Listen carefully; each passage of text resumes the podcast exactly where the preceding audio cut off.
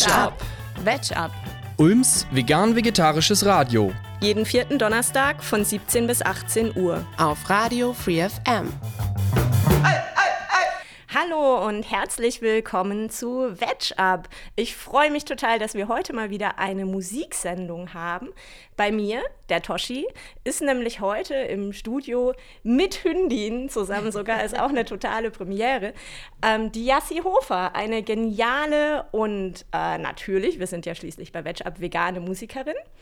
Und ich freue mich total, Yassi, dass du heute da bist, um mit mir diese Veg Up-Sendung heute zu bestreiten. Ja, ich freue mich auch sehr, dass ich hier sein darf. Vielen Dank für die Einladung. Ja, sehr cool. Für dich ist das ja hier fast so ein bisschen Heimspiel, weil wir haben gerade eben im Vorfeld schon gehört, dass du früher in deiner Jugendzeit sozusagen ganz viel da unten im Büchsenstadel, wo ja auch das FreeFM drüber ist, äh, Genau. umgehangen bist. Genau. Also fühlst du dich ja hoffentlich hier sehr wohl. Ich fühle mich wohl und es war lustig beim Herlaufen. Also es, dann, es kommen echt so ein paar Erinnerungen hoch und es ist sehr lustig. Ja, also auch für Ulmer und Ulmerinnen da draußen, ihr kennt Jassi Hofer vielleicht schon. Sie ähm, ist ja sozusagen ein Urgestein hier, kommt aus Dornstadt. Aber ich würde sagen, bevor wir jetzt ähm, uns länger miteinander unterhalten, insbesondere natürlich auch darüber, was Jassi so macht und ähm, auch ein bisschen über Veganismus, würde ich sagen, wir stellen sie erstmal auf musikalische Art und Weise vor, damit ihr wisst, mit wem ihr es hier eigentlich zu tun habt. Hören wir gleich mal in einen Song von ihr rein, nämlich in City of Greenfields. Yeah.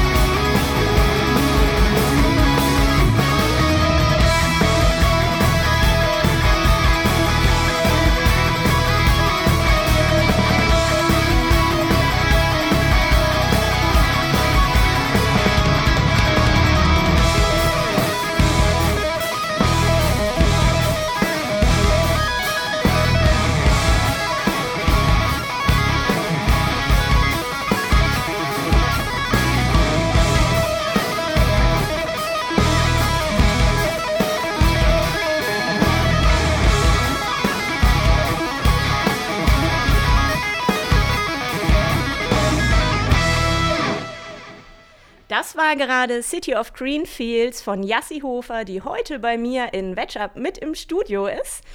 Und ähm, ja, ihr habt gehört, sie ist eine geniale Gitarristin. Sie spielt auch schon seit gefühlt Ewigkeiten, ne?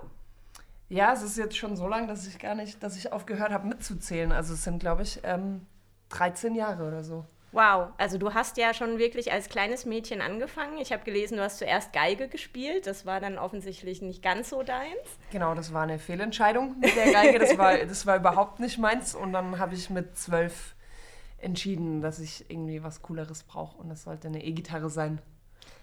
Und ähm, hattest du irgendwie äh, Schwierigkeiten da mit deinen Eltern, dass die gesagt haben, oh, zwölfjähriges Mädchen, irgendwie willst du nicht lieber bei der Geige bleiben? Was willst denn du jetzt mit einer E-Gitarre? Äh, nee, gar nicht. Einmal, weil meine Eltern extrem cool sind. Und dann ist es, ich glaube, die waren dann vielleicht auch irgendwo froh, weil, also mein Dad hat früher ganz viel gefilmt. Mhm. Und ich habe da mal in so Aufnahmen reingehört, wenn ich Geige geübt habe und es ist eine Katastrophe. Also ich glaube, dass es selbst für die dann so war, wo sie denken müssen, okay, Gott sei Dank hört die auf Geige zu spielen weil es war, war nicht so. Und ich kann, ich weiß nicht, wie du dich auskennst, aber das wissen ja vielleicht viele, dass Geige echt quietschig sein kann. also ja, wenn man es ja. nicht kann, ist es. Das hört sich nicht so es nett ist sehr unangenehm. Ich meine, E-Gitarre kann teilweise auch ein bisschen quietschig sein. Aber Stimmt, und vor allem halt laut, klar. Also E-Gitarre kann dann, wenn man will, doch noch mal ein Stück lauter sein, aber es zeigt sich, dass du sie besser beherrschen gelernt hast genau, als offenbar genau, die genau. Geige. Ähm, man liest über dich immer mal wieder, dass du einfach auch in jungen Jahren schon so dermaßen engagiert und diszipliniert warst und dir da die mordsmäßigen Techniken raufgeschafft hast. Mhm. Ähm, und wirklich auch Stunden und Stunden und Stunden geübt hast. Ja, ja.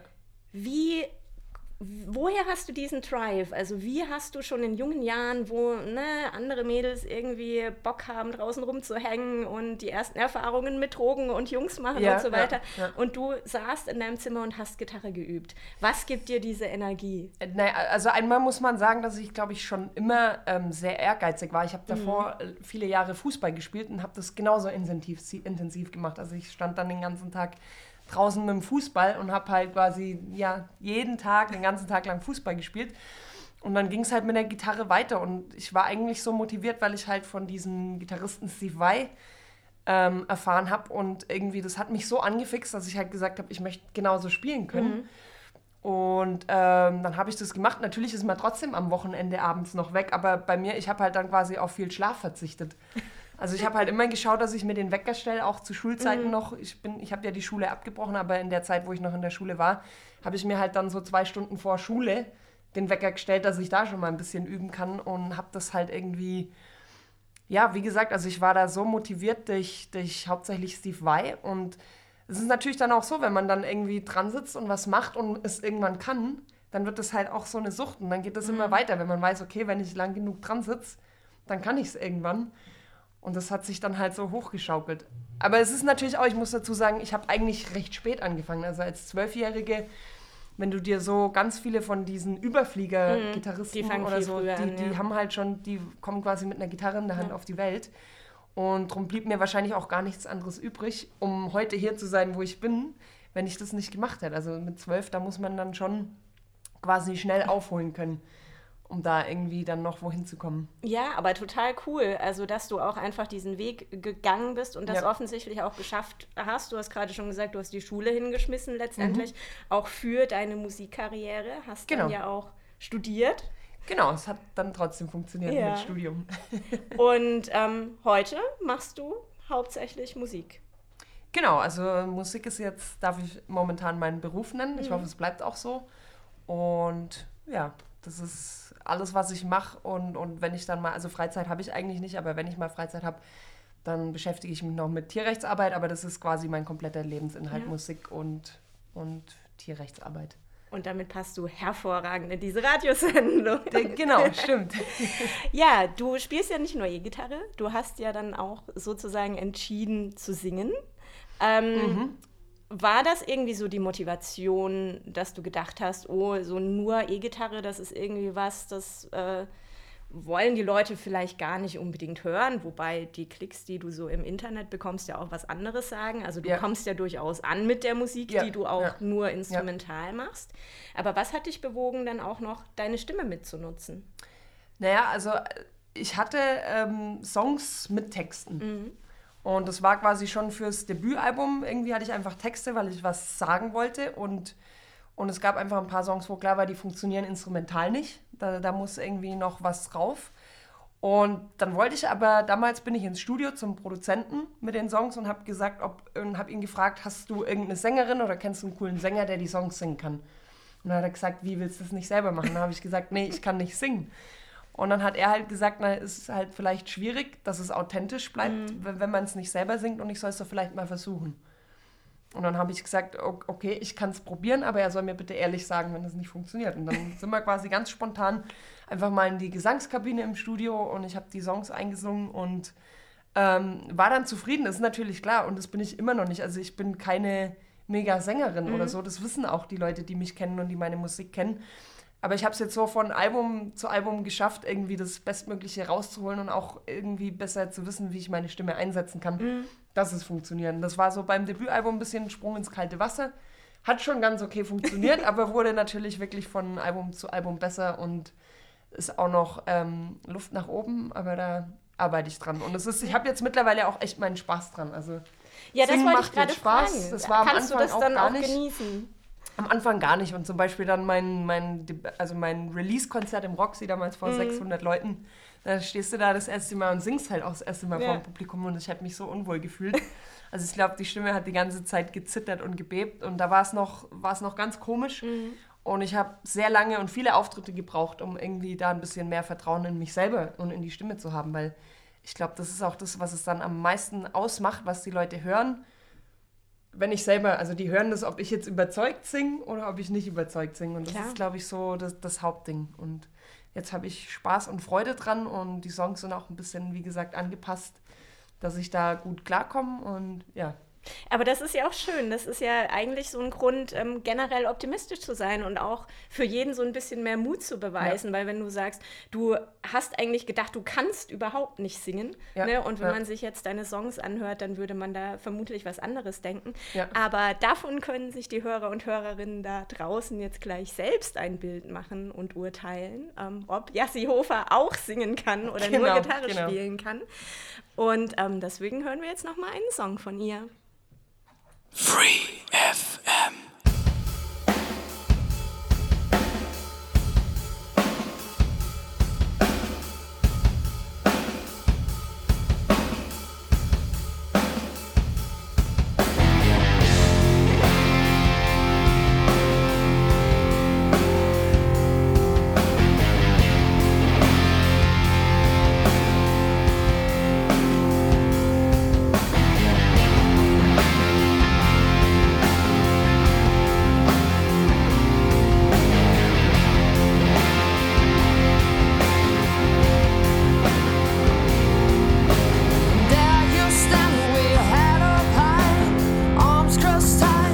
Asking me,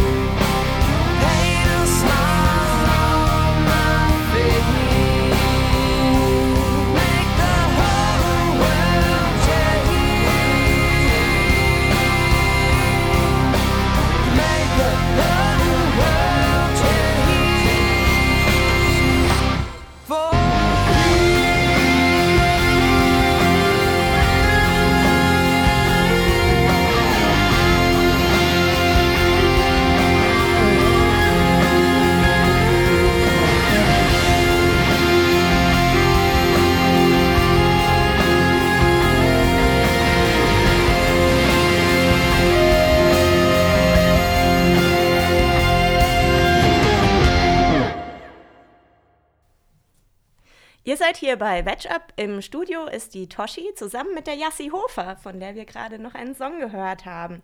Yassi ist natürlich auch Veganerin. Seit wann denn? Es werden diesen Sommer tatsächlich zehn Jahre. Wow. Ja, freue ich mich riesig. Und, und vegetarisch ähm, dann wahrscheinlich noch mal sechs Jahre länger. Also vegetarisch dann irgendwie 16 Jahre oder so. Was hat dich denn dazu bewogen? Also, wenn, ich finde das immer schon interessant, wenn man das so früh entscheidet. Was, was sind da so, na, da macht man sich ja im Regelfall jetzt noch nicht irgendwelche allzu großen Gedanken über die, den Einfluss aufs Klima oder was Ja, ja, auch immer. ja. Was, was war für dich so der ausschlaggebende Punkt? Also der Punkt, vegetarisch zu werden, und da bin ich super dankbar. Da hatten wir damals zwei Männer in der Schule und ich weiß nicht, woher die kamen. Also über was das lief, kann ich überhaupt nicht mehr sagen. Und die waren dann einfach irgendwann im Unterricht da und haben uns ähm, Aufnahmen gezeigt. Und da ging es also sowohl Tiere im Zirkus, als was in der Schlachtung passiert. Und, und wie gesagt, dann war ich da wahrscheinlich zehn oder so. Und davor hat man halt, geht man zu McDonalds, isst Chicken McNuggets und, und stellt es gar nicht in Verbindung, dass es mal ein Hühnchen war und, und wie so ein Tier eigentlich geschlachtet wird und was da dahinter steckt. Und dann waren die da, wir haben den Film angeguckt in der Klasse. Irgendwie die Hälfte ist raus zum Spucken oder Heulen oder sonst was. Und ich habe mir das halt komplett angeschaut und ab dem Tag war aber klar, ähm, das will ich nicht unterstützen. Es war dann aber gar nicht so einfach. Also ich habe Fleisch super gern gegessen und ich habe dann, glaube ich, so das, das nächste halbe Jahr ein paar Anläufe gebraucht. Immer wieder so gesagt, so, jetzt kein Fleisch mehr und dann doch wieder was im Kühlschrank war zu Hause, weil wenn die Familie drumherum natürlich ist, war das schwierig, aber ähm, habe es dann geschafft und ich, ich wünschte, ich wüsste, wer diese zwei Männer waren, die damals in der Schule waren, weil ähm, denen habe ich das grundsätzlich zu verdanken. Und vegan wurde ich dann mit 16, als ich nach Stuttgart gezogen bin, um Studium anzufangen. Und habe den Begriff ein paar Mal gehört, unter anderem auch wieder bei Steve Vai. Der war wohl mal eine Zeit lang Veganer. Und da habe ich gedacht, was bedeutet vegan? Also ich wusste nicht, was es ist. Und habe mir dann dieses ähm, Pro-Vegan, ist es, glaube dieses kleine, dünne Magazin bestellt und habe mir das auch durchgelesen und war so perplex und konnte es auch gar nicht fassen, dass ich diese ganzen Sachen davor einfach nicht wusste, dass mir das nie jemand gesagt hat. Und dann von heute auf morgen radikal gesagt, so, jetzt absolut keine tierischen Produkte mehr.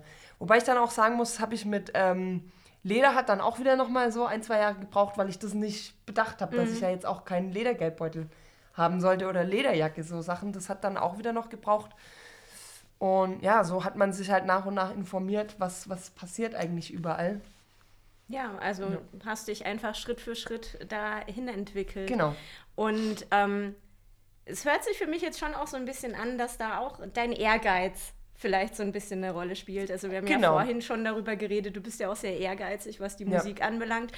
Und ähm, in dem Zusammenhang finde ich es immer sehr interessant, so ähm, was bringt denn die einen Leute dazu, auf sowas wie zum Beispiel den Film zu reagieren Mhm. Ja. und die anderen Leute aber eher nicht. Du hast jetzt äh, über deine Klasse schon gesagt, die Hälfte der Leute ist rausgegangen, weil Ja. sie es nicht ausgehalten hat. Ja.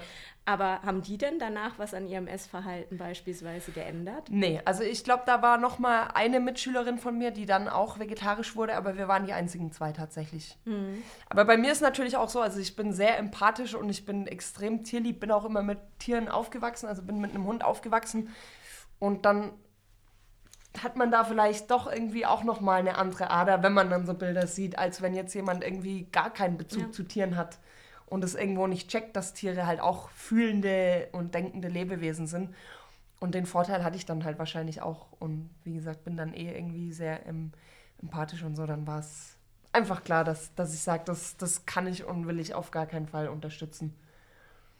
Und dann geht es natürlich ja auch irgendwann weiter. Dann, dann denkt man nicht mehr nur, ich will das nicht, sondern wie kann ich andere Leute davon überzeugen, auch irgendwie ähm, sich zu informieren und davon wegzukommen. Dann endet man irgendwann als Tierrechtlerin. Genau, und ähm, ich glaube, das ist ein Thema, über das wir auf jeden Fall auch gleich noch ein bisschen mehr sprechen sollten. ja, gerne. Aber ich würde sagen, jetzt hören wir noch mal ein bisschen Musik von dir. Was, was sollen wir denn noch spielen? Was würdest du denn gerne selber von dir hören? Ähm, man könnte jetzt, wenn wir nochmal einen Song mit Gesang nehmen, könnten wir ähm, den Song I'm Painting My Own World spielen. Mhm. Und das ist nämlich auch so ein Song, wo ich quasi das versuche zum Ausdruck zu bringen, wie ich mir Gedanken mache über, über die Welt und wie viel schief geht und natürlich dann gerade, ähm, wie wir mit der Umwelt umgehen und wie wir mit anderen Lebewesen umgehen, also nicht nur Tiere, sondern auch unseren Mitmenschen und so. Und das ist so ein Song, wo ich quasi unterbringe, was mich stört und dass ich dann quasi sage, ich versuche für mich und in meinem Umfeld eine Welt zu kreieren, die friedlich ist. Und wie ja Mahatma, Mahatma Gandhi gesagt hat, be the change you want to see in the world, ist es dann für mich so ein Ding zu sagen, ich muss für mich versuchen, die Dinge vorzuleben, wie ich mir die Welt vorstellen würde und dadurch vielleicht Leute inspirieren. Oh, das ist sehr schön. Das ist eine wunderbare Message. Dann würde ich sagen, hören wir doch gleich I'm Painting My Own World von Yassi Hofer. Viel Spaß damit.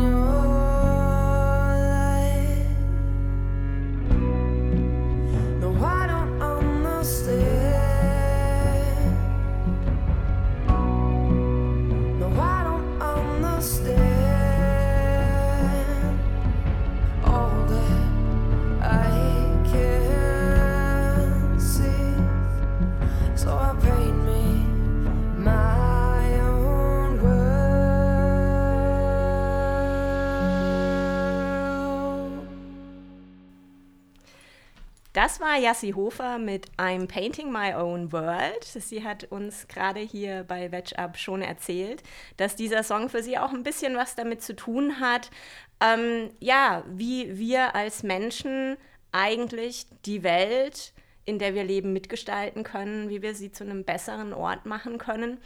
Und Du sagst ja selbst von dir, du lebst nicht nur vegan, sondern du bist ganz klar Tierrechtsaktivistin. Was Genau. bedeutet das für dich?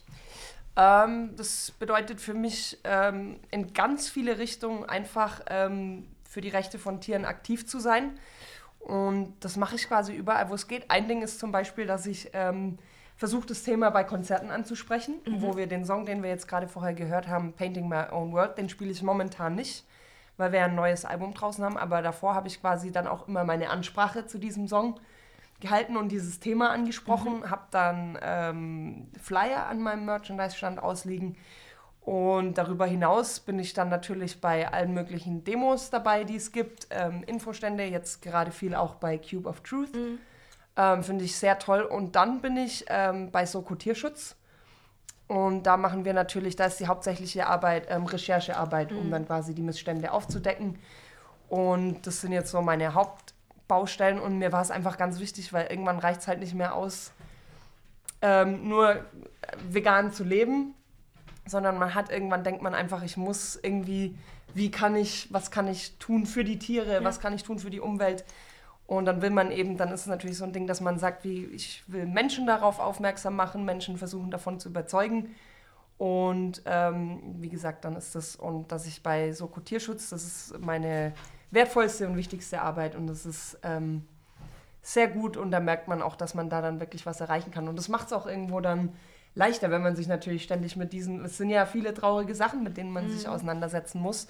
Und wenn man dann aber auch merkt, äh, man erreicht damit was, dann ist es irgendwie cooler. Weil das war so eine, für mich eine ganz schwierige Zeit am Anfang als Veganerin, wenn du dann plötzlich weißt, was los ist und niemand um dich rum versteht's oder beachtet's, dann ist man, finde ich, erstmal so total verzweifelt. Und ich war dann immer ganz lang ganz viel schlecht drauf und traurig und so, weil ich halt dachte, wie kann denn das eigentlich alles sein?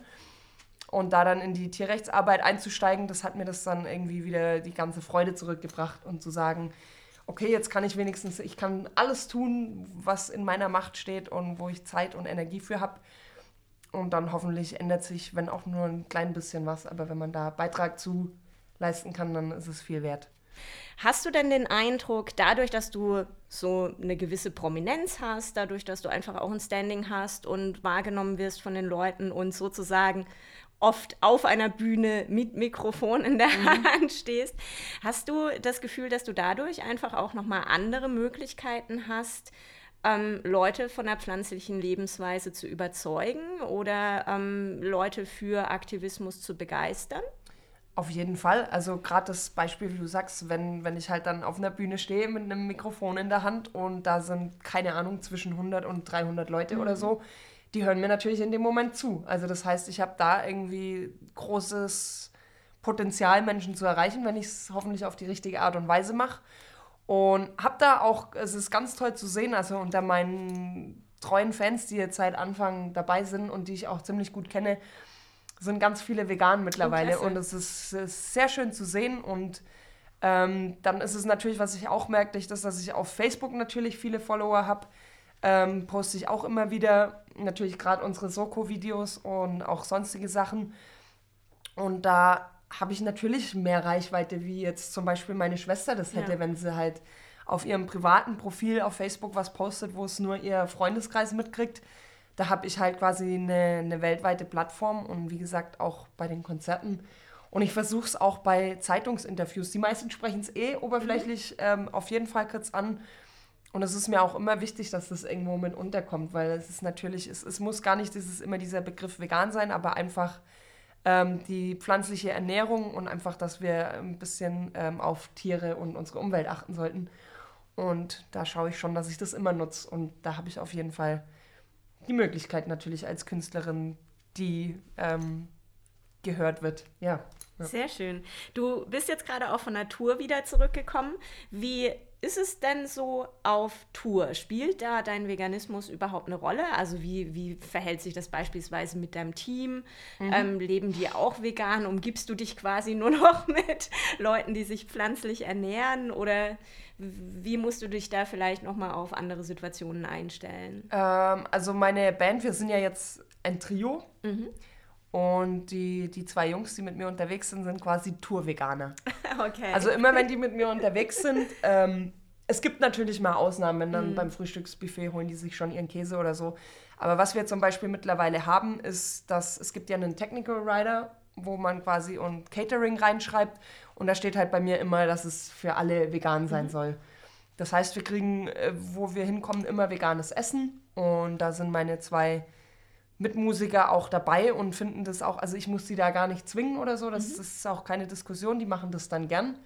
Und krieg schon auch jetzt immer mit, dass es so teilweise, glaube ich, auch versuchen, ein bisschen weniger Fleisch zu konsumieren und so, aber das ist dann auch, was sie da unabhängig von Tour machen, ist dann nicht meins, aber ich bin ihnen auf jeden Fall auch dankbar, dass sie das so mit durchziehen, weil das wäre natürlich für mich schwierig, wenn ich jetzt jeden Abend, ähm, wenn die jeden Abend da ihr Zwiebelrostbraten Ja, und ja. sowas vor mir essen würden, weil das ist zum Beispiel was, was ich auch privat vermeide. Also ich gehe nicht in normale Restaurants, weil das, das irgendwie, damit komme ich nicht klar. Ja, also wenn da jemand dann Steak und Zeugs isst, dann fühle ich mich nicht wohl.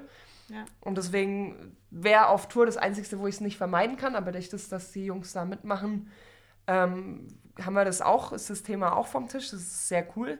Und ich bin immer so, wenn wir dann in, in andere Länder kommen oder so, ich habe immer mein, also mein Reservepaket. Ich habe zum Beispiel immer, immer Hafertrink dabei und so Sachen und ich habe immer vegane Fruchtriegel und Müsliriegel und ganz viel Studentenfutter. Also ich bin immer darauf eingestellt, dass irgendwas nicht klappt. Ja.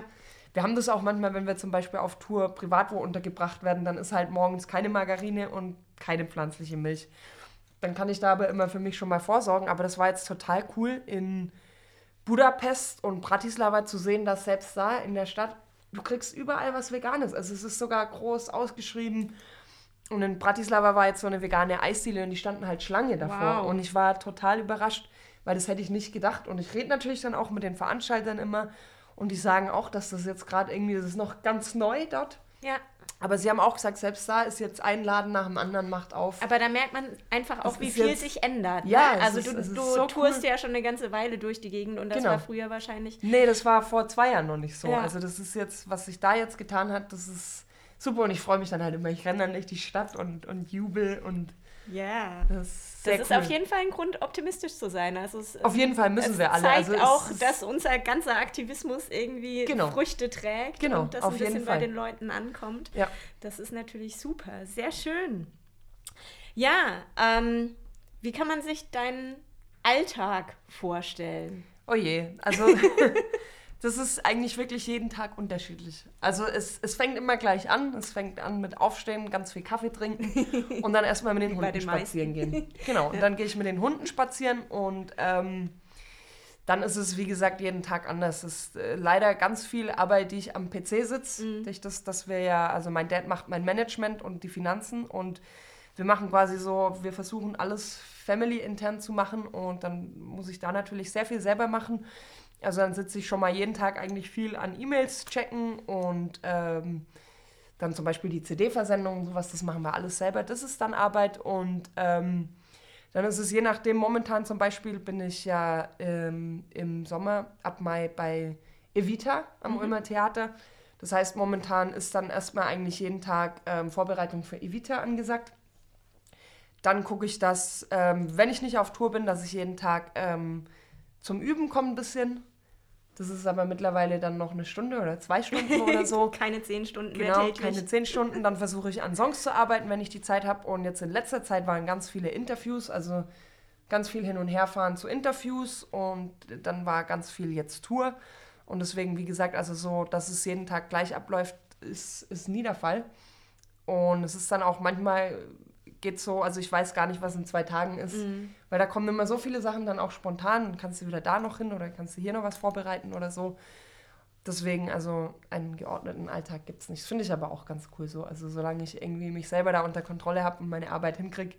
Und das kriege ich auch, weil also jede freie Minute, die ich habe, die nutze ich dann natürlich Sehr schön. zum Arbeiten. Und dann arbeite ich irgendwie Ähm, also klar guckt man, dass man auch noch ein Privatleben hat, aber wenn ich äh, manchmal kann es passieren, dass ich irgendwie bis 1 zu 2 arbeite. Das ist so. Gehe dafür natürlich auch, ähm, gehe dann spät ins Bett, stehe auch ein bisschen früher auf. Also mein Wecker klingelt nicht um 6 Uhr, sondern der klingelt dann um 9 oder so und dann fängt die richtige Arbeit meist so ab, ab 12 Uhr an oder so. Welche Rolle spielt Essen für dich? Ähm, eine wichtige und große. Ich muss dazu sagen, ich habe erst noch gar nicht so lange angefangen, viel, viel selber zu kochen. Ähm, ich, ich mag zum Beispiel auch voll viel Süßkram. Also ich stehe total auf Süßkram. Und ansonsten bin ich eigentlich jemand, der voll gern voll viel so Salat und, und Rohkost. Also ich liebe Brokkoli ist zum Beispiel. Ich kann keine, keine Woche ohne Brokkoli. Wow, Und das ist immer so. hört man selten.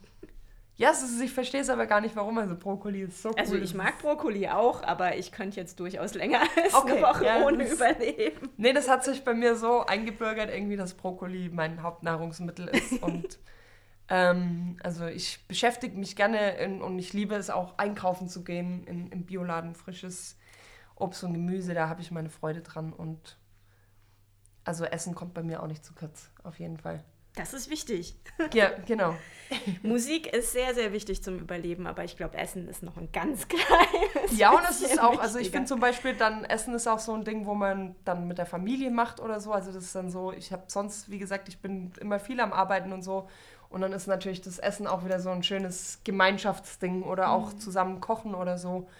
Aber ich finde es sehr schön zu, he- zu hören, wie zufrieden und glücklich du so mit deinem durchaus doch sicherlich auch ab und zu mal stressigen Alltag Ja, zu es ist- sein ja, scheinst. ja. Und wie toll es dir auch zu gelingen scheint, einfach dein, deine Karriere als Musikerin mit dem zu verbinden, was ähm, du so an Überzeugungen mit dir mitbringst und was dir wichtig ist. Also Ja, ja. ich finde, Jassi Hofer kann ein sehr gutes Vorbild für uns alle sein. Das freut mich doch sehr. Das ist ja auch wichtig. Also das ist immer, das versuche ich auch gerne rüberzubringen. Weil zum Beispiel ja, man sagt ja ganz oft irgendwie, als Musiker kann man nicht leben und Mm. du kannst damit kein Geld verdienen und so. Und das ist schon mal eigentlich so ein Ding, wo ich immer versuche, jungen, gerade jungen Leuten zu sagen, irgendwie glaubt das alles nicht. Ja. Also ihr könnt alles im Leben machen, wenn ihr irgendwie da, wenn ihr dann irgendwie auch was dafür tut und wenn es eure Leidenschaft ist, dann kann man alles machen und umsetzen. Und da freue ich mich natürlich, wenn ich die Möglichkeit habe, da irgendwie vielleicht ein positives Vorbild zu sein. Und natürlich ist es nicht immer alles einfach und es ist, wie, wie du ja schon sagtest, es ist auch oft stressig und so, aber für mich ist es dann immer einfach zu wissen, ich darf das machen, was ich liebe und so. Das ist dann, das macht das auch wieder wett. Also dann und das ist viel wert. steckt man das gern ja, weg und man ist trotzdem, kann dann oft positiv sein und man findet immer wieder Energie und sich das selber zu motivieren. Super, du hast deinen Weg gefunden. Ja, ja. So, ich würde sagen, jetzt hören wir aber noch mal ein bisschen Musik von dir und zwar noch mal was rein Instrumentales, nämlich den Titelsong deines neuen Albums. Freedom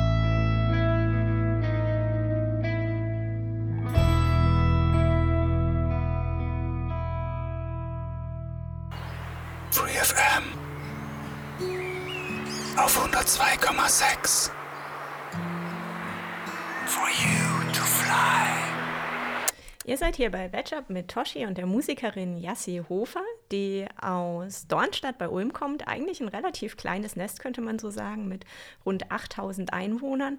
Aber selbst in Dornstadt gibt es jetzt seit diesem Jahr einen monatlichen veganen Brunch.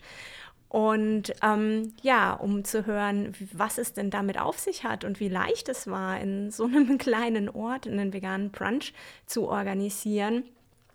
Ähm, ja, um das rauszukriegen, habe ich mich mit der Initiatorin, nämlich der Heike Medenblick, unterhalten. Und das bekommt ihr gleich zu hören. Ich sitze jetzt gerade mit der Heike Medenblick, die den veganen Brunch in Dornstadt ins Leben gerufen und organisiert hat, der seit diesem Jahr wohl höchst erfolgreich läuft. Ähm, vielleicht kannst du kurz mal was zu dir sagen. Wer bist du denn, Heike? Ja, hallo. Ich bin, wie schon gesagt, die Heike. Ähm, ich lebe seit vier Jahren vegan. Bin seit mittlerweile fast zwei Jahren für die Tierrechtsorganisation Arriva aktiv und ähm, da sehr aktiv und im Rahmen dieser ganzen Sachen bin ich halt auch zu dem Dornstadter Brunch gekommen oder beziehungsweise er zu mir. Was meinst du damit, er ist zu dir gekommen? Also du hattest die Idee gar nicht selber. Ja, so ungefähr. Ich kannte die Idee des Brunch an sich sehr gut. Ich bin schon oft in Aalen gewesen. Da findet ja immer am ersten Sonntag im Monat ein Brunch statt. Ich war ganz oft in Geisling bei meiner Freundin Karin, die dort einen Brunch organisiert. Und dann war es eigentlich eher so, dass Karin und ich gemeinsam die Überlegung hatten, dass wir eine Kinder- und Jugendtierrechtsgruppe ins Leben rufen möchten. Haben dafür Räumlichkeiten gesucht. Es bot sich einfach Dornstadt an. Ich wohne dort. In der Ecke war noch gar nichts. Und als wir uns an die Gemeinde gewandt haben, ähm, ja, sie haben dann auch zugegeben, sie haben uns erstmal überprüft, sie haben geguckt, was ist Arriva eigentlich für eine Organisation und so. Und am Ende des Gesprächs haben sie uns gefragt, ob wir uns nicht vorstellen könnten, so einen Brunch auch in Dornstadt zu machen. Sie hätten davon gehört, fänden das eine mega coole Sache. Und Dornstadt als zertifizierte Nachhaltigkeitsgemeinde fände das ziemlich schick, wenn sowas stattfinden würde. Ja, dann haben wir halt sofort gesagt, klar, logisch. Und wie einfach war es dann tatsächlich, sowas zu organisieren? Also ihr macht ja tatsächlich auch einen Brunch mit Vorträgen. Das heißt, ihr habt gleich für das ganze Jahr 2019 Vorträge äh, rekrutiert und Referenten gefunden. Ich stelle mir das eigentlich relativ aufwendig und schwierig vor. Es klingt schwieriger, als es tatsächlich ist. Jetzt muss ich natürlich dazugeben, dadurch, dass ich jetzt nicht so ganz neu in der ganzen Szene drin bin und, und mit Tierrechten und so von daher wahnsinnig viele Leute kenne, war es nicht so schwer, viele Leute anzusprechen, von denen man weiß, dass die halt selber irgendwo unheimlich fit auf einem Gebiet sind und die dann einfach mal so, hey, wie sieht's aus, könntest du nicht irgendwo einen Vortrag halten? Oder ich weiß, du hast schon mal irgendwo einen Vortrag gehalten. Und dann hatte ich die Leute eigentlich ziemlich schnell zusammen. Ja, wunderbar. Wie ist der Brunch denn dann angenommen worden? Also auf der einen Seite natürlich von den Referenten. Sind die dir, haben die dir gleich die Bude eingerannt und haben alle gesagt, ja, klar, wir machen da gerne mit. Und äh, dann natürlich auch, kommen denn Leute zum Brunch? Es kommen sogar sehr viele Leute zum Brunch. Ich hatte ähm, sogar ein bisschen Bedenken, dass ich gedacht habe, oh, so riesig ist unser Raum nicht. Wir haben ca. 68 Sitzplätze. Es reicht haarscharf. Also sowohl in Aalen als auch in Geislingen sind häufig über 100 Menschen. Die Brunch werden richtig gut besucht.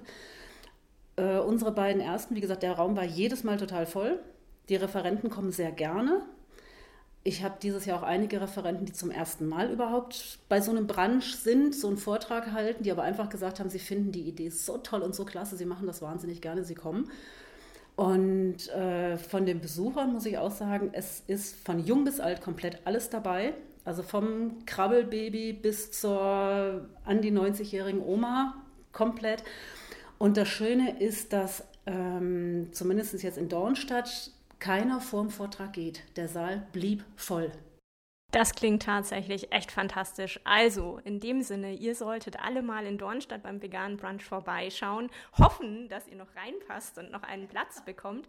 Gibt es denn noch irgendwas, Heike, was du unseren ZuhörerInnen gerne noch mitgeben möchtest? Trauen, selber machen. Es ist wirklich nicht schwer. Das Interesse ist riesig und ähm, von daher, ja, macht einfach auch mal irgendwie was in der Richtung. Startet auch mal so ein Brunch oder kommt mal vorbei, guckt euch an, wie es läuft und macht. Wunderbar. Ganz herzlichen Dank, der Heike. Bitte. Zurück im Studio mit Jassi Hofer. Jassi, du kommst ja selber aus Dornstadt. Warst du denn schon mal bei dem Vegan Brunch dort? Ich war beim ersten Brunch, den es gab, und ich war total überrascht, wo ich das mitbekommen habe, dass es jetzt plötzlich einen veganen Brunch in Dornstadt gibt. Und es war dann super schön zu sehen, dass der Raum beim ersten Mal schon komplett voll war. Also es waren so Mhm. viele Menschen da. Und ich war auch schon mal bei dem Brunch in Aalen und so und weiß daher, dass es eh immer cool ist und es ist immer nett, neue Menschen da kennenzulernen. Und genau, dann war ich beim ersten Brunch in Dornstadt. Jetzt, bis dahin habe ich es jetzt nicht mehr geschafft, aber ist super cool, würde ich jedem empfehlen. Ähm, was natürlich das Schöne an der Sache ist, dass man ja ähm, durch das, dass jeder was mitbringt, man die Möglichkeit hat, ganz viele neue Rezepte Ja. kennenzulernen. Ja. Und man darf ja dann aufschreiben, wenn man sich irgendwie einen Salat wünscht. Und da war zum Beispiel so ein mega leckerer Salat mit Brokkoli, wo ich mir dann gleich das Rezept habe schicken lassen. Und dann ist es immer schön, um irgendwie neue Menschen aus der veganen Szene und so kennenzulernen. Und ja, Ja, klasse. Finde ich Kommst super, du, dass das Kommst du gibt. zum nächsten? Der nächste ist am 28. April und ähm, ich bin da als Referentin tatsächlich da und halte einen Vortrag zu, zur Psychologie des Fleischkonsums. Also falls jemand Interesse hat, am Sonntag, am 28. April. ich spiele leider in Aachen. Ach. Sonst ich habe gerade kurz überlegt, aber ja, an dem Wochenende für die, ja genau, da bin ich in Aachen. Leider, Aber- schade. Wenn ihr da draußen Lust auf den Brunch habt und da regelmäßig hingeht, vielleicht habt ihr Glück und trefft da auch mal Jassi Hofer an, die da sicherlich irgendwann mal wieder Das auf auftaucht. jeden Fall. Also sobald ich keinen Gig habe und, und wieder nach, nach dem ganzen Tour-Stress, wenn das jetzt vorbei ist, werde ich auf jeden Fall wieder hingehen. Also nächste Gelegenheit bin ich wieder dabei. Super. Du hast jetzt auch noch mal einen größeren Gig im Roxy, ne? Genau, wir sind am, am 4. Mai im Roxy und es ist das erste Mal seit meiner CD-Release vor, es sind jetzt schon über vier Jahre, Oh, wow. dass ich zurück ins Roxy komme und, und freue mich riesig, weil es hat sich natürlich sehr viel getan in der Zeit. Und ähm, schön wieder in die Heimat zurückzukommen. Und ähm, Roxy ist die coolste Location für sowas und freue ich mich sehr. Also wer Zeit und Lust hat, am 4. Mai. Wunderbar. Das ist für dich ja sicherlich auch ein Konzert mit nochmal so einem ganz bestimmten Wert. Und Auf jeden Fall. Also Ja. das, ja, es, es freue mich da jetzt ganz drauf. Das ist eines meiner Highlights. Und ja, also das wird man sicherlich auch an dem Abend, das wird auf jeden Fall was Besonderes sein dann. Sehr schön. So, ja. Also wenn euch die Musik von Jassi Hofer, die wir heute während der Sendung gespielt haben, gefallen hab, hat, dann ähm, ja, wisst ihr jetzt, wo ihr sie auch live sehen könnt. Also auch live auf jeden Fall einen Besuch wert. Und äh, wenn ihr nochmal nachgucken wollt, was wir heute für Songs gespielt haben, findet ihr unsere Playlist und auch einen Mitschnitt des Interviews auf www.freefm.de slash Sendung slash Wetchup. Ja, und ähm, ja, ich finde es eigentlich ein bisschen schade, weil ich habe das hier mit dir heute sehr genossen, aber ich glaube, die Sendung geht dann so langsam auch mal ihrem Ende zu. Also wir haben jetzt einfach nicht mehr viel Zeit. Wir Ähm, haben fleißig geredet. Genau, war auf jeden Fall sehr schön. Vielen, vielen Dank dir, Yassin, nochmal, dass du extra äh, ja, zu uns ins Studio gekommen bist und dir einfach auch so viel Zeit dafür genommen hast. Sehr gerne, es hat mich sehr gefreut, hier zu sein. Und es war, wie du sagst, ein super nettes Gespräch. Und ja, also vielen, vielen Dank. Sehr schön. Ja, Jetzt hat der Hund gepupst. jetzt hat der Hund gepupst, genau. Das ist ein wunderbarer Abschluss. Sorry. Das ist auch eine ganz neue Erfahrung im Studio, muss man dazu sagen. Okay, wir, ähm, ja, wir schließen die Sendung. Äh, ich hoffe, ihr schaltet bei Wedge Up mal wieder rein. Ähm, alle vier Wochen auf Radio Free FM und jeden ersten Sonntag im Monat auch auf Radio Querfunk in Karlsruhe. Wir hören zuletzt jetzt nochmal einen Song von dir, Yassi, nämlich abschließend A Working Man's Life. Genau.